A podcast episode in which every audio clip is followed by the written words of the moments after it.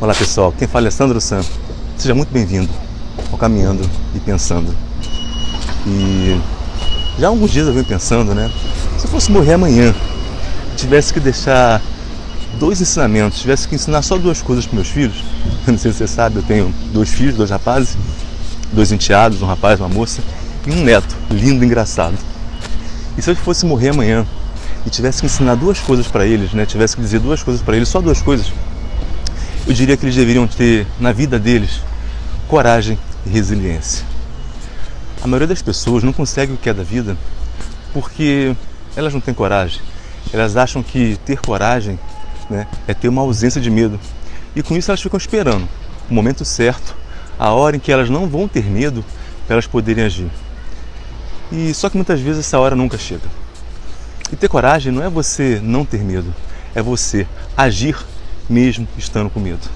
E eu lembro de várias vezes na minha vida em que eu tive que eu tive tanto medo, tanto pavor, que eu vomitava, meu corpo doía, minhas costas doíam, minhas pernas tremiam, me dava dor de barriga.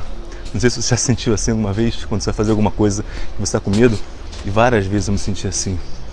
Mas você precisa ter coragem, é você precisa agir, fazer o que tem que ser feito, mesmo quando, quando, quando você está com medo.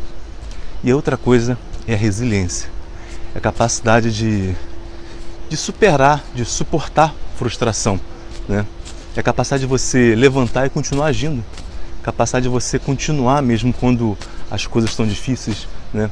Eu podia chamar isso talvez de determinação, não sei, mas boa parte da, das pessoas desiste das coisas, desiste dos seus sonhos, das suas metas, quando elas estão a um passo de conseguir aquilo.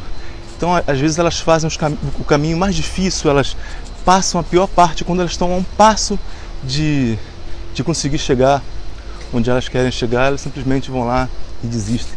E com isso, elas perdem né, todo aquele, aquele aprendizado, tudo aquilo que ficou para trás. Então, é isso.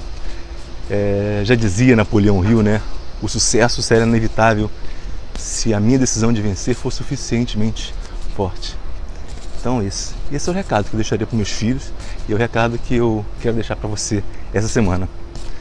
Um grande abraço e até semana que vem com mais um Caminhando e Pensando.